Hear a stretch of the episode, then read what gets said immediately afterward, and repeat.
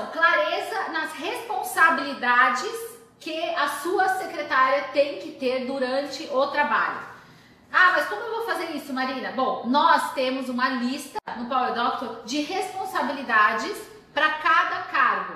Claro que nas minhas clínicas a gente tem vários cargos. Tem a técnica principal, a técnica auxiliar, tem a recepcionista, tem a gerente.